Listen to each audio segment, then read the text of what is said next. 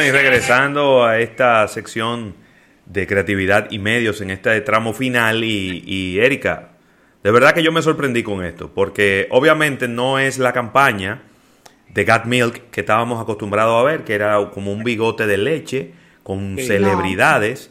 Yo creo que no tenía ningún sentido volverla a hacer igual. Ellos han hecho cosas muy eh, millennials, muy centennials, eh, que son las cosas que llaman la atención en este momento, pero les ha ido muy bien en términos de venta. No, y entendiendo una realidad, que el consumo de leche en sí se ha reducido por el cambio de los hábitos eh, de la alimentación en los Estados Unidos. Es decir, eh, tú ves números de que se ha aumentado la venta de la leche de almendra, de la leche de avena, de la leche de coco. Y realmente hay cosas que ellos saben que va a ser difícil cambiarlas. Pero, pero está interesante la campaña, porque entonces, ¿cómo visualizarlo desde el punto de vista de que para qué más tú puedes utilizar la leche? Claro. Y como bien dices, eh, a través de lo que creo que es una de las formas de comunicación más utilizadas en TikTok, que es justamente aquí eh, los TikTokers y YouTubers, quienes ellos están utilizando para la campaña, que es a través de retos, del Got Milk Challenge, donde tú puedes utilizar la leche para hacer una competencia, eh, para echártela encima. ¿Para qué más tú utilizas la leche? Entonces, eh, nada, no me, me, parece que es algo que se ha utilizado en otros momentos como de buscarle otra utilidad a un producto específico, y en este caso, eh, que cómo lo están tratando de impulsar la asociación. Pero lo que más me ha gustado de, todo eso es, más allá de la creatividad, es que las ventas de leche de vaca han aumentado en un 11.7%. Sí, claro. Entonces no es nada más, no es nada más que lindo el challenge y mira todo el mundo haciéndolo, no. La gente está comprando más leche y no es para echársela encima, porque usted puede comprar un, galón de leche para echárselo encima hoy, pero eso no aumenta el consumo de leche. Pero ya la compraste, la probaste y seguiste consumiendo. Entonces, Erika. esa, esa, exposición a la, a la, primera vez al producto, que a lo mejor en tu casa dejaron de comprarla y tú no te diste cuenta y de repente tuviste que comprarla, era lo que hacía falta. Claro. Entonces, Erika, a, a, generar lealtad. Perdón. Podemos, podemos aterrizar toda esta idea, por ejemplo, a la Asociación Dominicana de Productores de Cerdo, es decir, para, por ejemplo, un challenge con los cerdos o, o algo, no sé. qué bueno que diste esa idea después de la campaña política, pero por favor. Mira, yo te voy a decir algo. Lo que pasa es que hay mil, hay mil maneras de hacer cosas. Yo te voy a poner un ejemplo. Está Hugo Pork. Y Hugo Pork más allá de lo atractivo y lo apetitoso que resulta el chicharrón de cerdo, pero también hay que reconocerlo, es un producto que tiene un estigma de que es un producto muy grasoso y que no es bueno para la salud. Sin embargo, ellos se enfocaron en, número uno, que no es frito, sino que es horneado. Y número dos, en hacer que la gente lo pusiera a sonar. El ponlo a sonar se convirtió en un, en un hashtag en donde la gente lo horneaba y cuando salía crocante lo ponía a sonar partiéndolo o chocándolo con un cuchillo.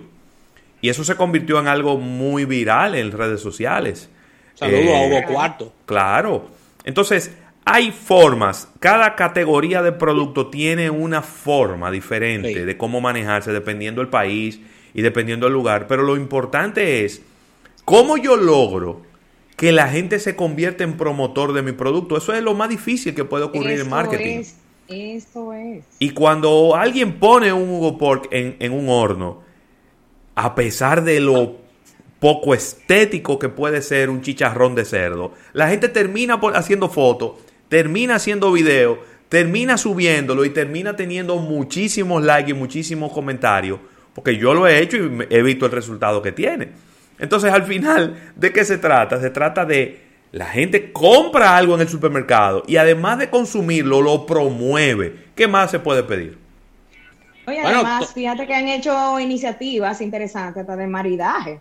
Claro. En alianza con otras, eh, con marcas de bebidas. Y, hay restaurantes donde te venden chicharrón Hugo Pork.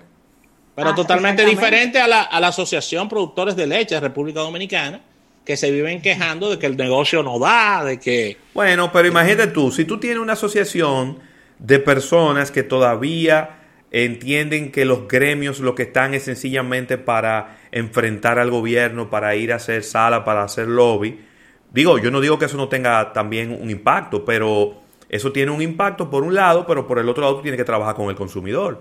¿Cuándo se ha hecho una campaña en este país para que la gente beba leche? No. Todo lo contrario. Los nutricionistas lo que le están diciendo a la gente es que no beba leche. Así mismo. Y nadie está haciendo la, la, contra a esa campaña de que, de que no beban leche. Entonces, fíjate cómo, de nuevo, a través de un challenge, ellos han, y de, y de estrategias muy bien diseñadas, han logrado que aumente el consumo de leche de vaca en un 11%, Rafael. ¿Tú sabes lo que es 11% en el mercado de la leche de los Estados Unidos? Una locura. Eso es mucha leche, ¿eh? bueno, señores, y tenemos que hablar otra vez de Back to School. Y es porque ya está ahí la realidad. Eh, y bueno, salió un estudio diciendo cuál era la expectativa todavía de lo que iba a ocurrir con esta temporada. Lo primero que, algo que ya hemos, por observación, que nos dimos cuenta, es que las personas están retrasando sus compras relacionadas con el back to school, porque no hay una definición de qué, de qué es lo que va a ocurrir, esto es globalmente. Es decir, el, regreso a clase globalmente está como en una especie de pausa. Entonces, muchas de las cosas que, que hay en la expectativa de los padres es que, aunque empiecen las clases, porque no saben si van a abrir presencial y después regresen a virtual, van a comprar menos útiles escolares. Ya están viendo por dónde va la cosa. Sí. Si ya de por sí esa decisión fue tomada. Otra cosa que es una realidad y que está abriendo entonces el Back to School a otro tipo de industria es el aumento del uso de la tecnología. Claro. Relacionado con lo que es la parte virtual. Se me cayó el micrófono.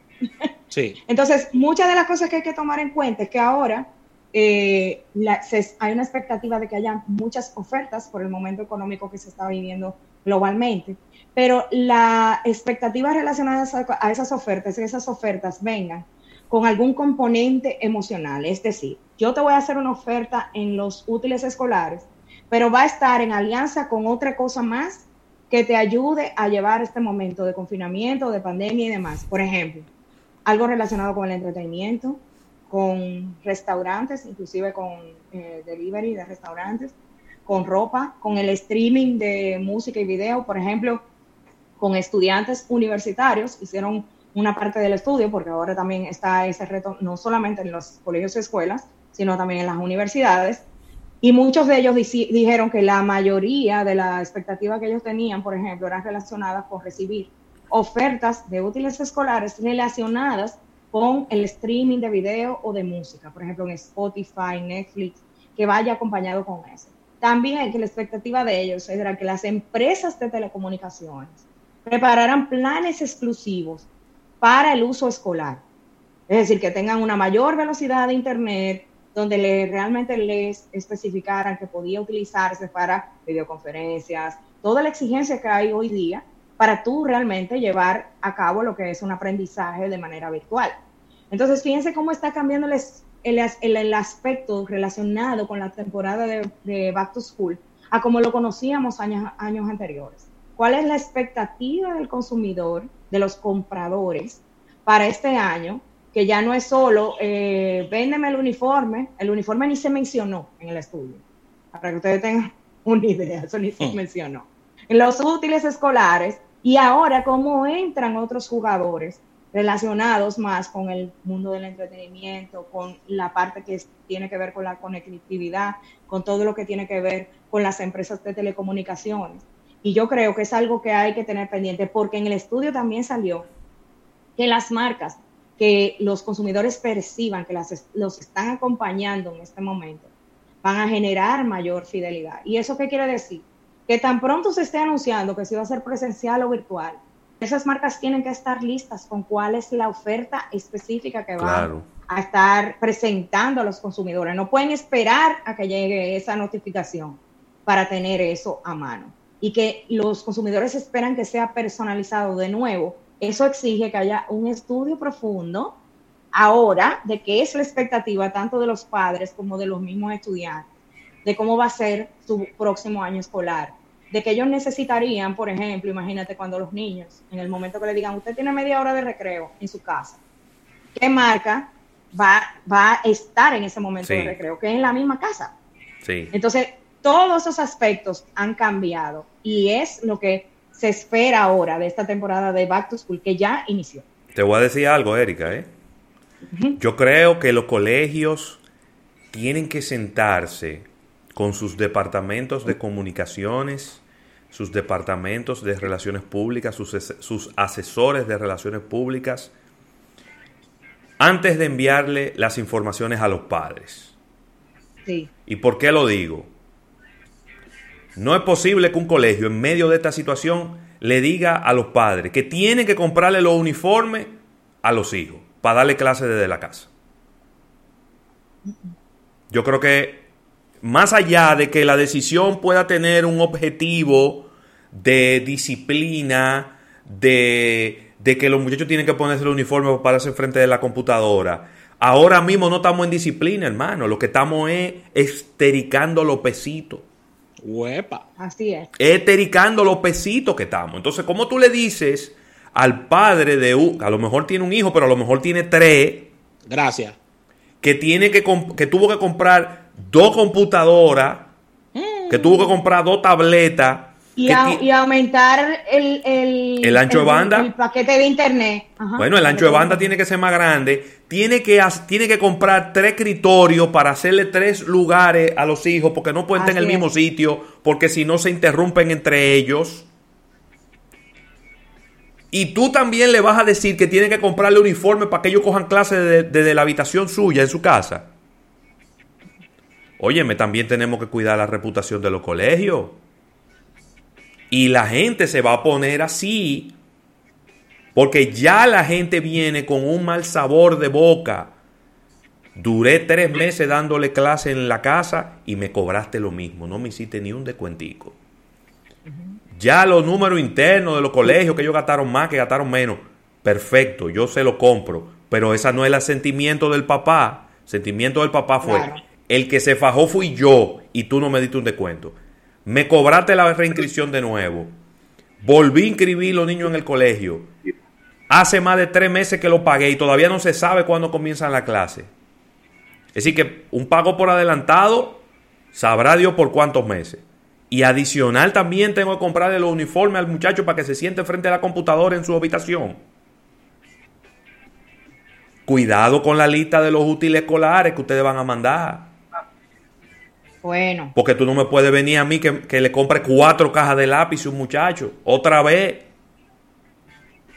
Entonces, los colegios tienen que aprender a manejarse no como un com- como una vía unidireccional de comunicación, que es la forma en como están acostumbrados a hacerlo.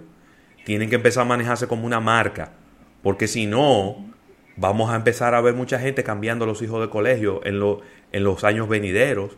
¿Por qué? Sencillamente porque no me siento a gusto como tú me trataste en este proceso. exacto. No me siento No, a y gusto como tú y me mira- trataste. Y fíjate cómo decía el estudio, es decir, estar muy consciente de cuál es la realidad, tanto de los padres como de los estudiantes, para entonces, en el, en el caso de las marcas, accionar con la realidad de lo que va a ocurrir en el año escolar. Y los Claro. colegios tienen que también visualizarse desde ese punto de vista.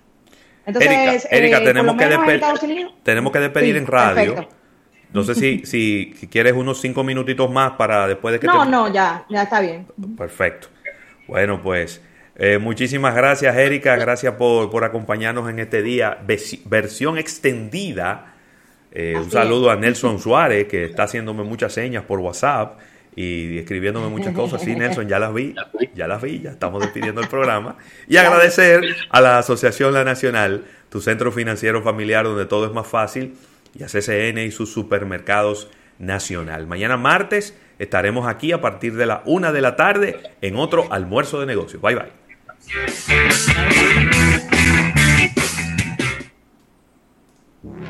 Desde RD para el planeta, Estudio 885. Pura adrenalina, energía. Les doctor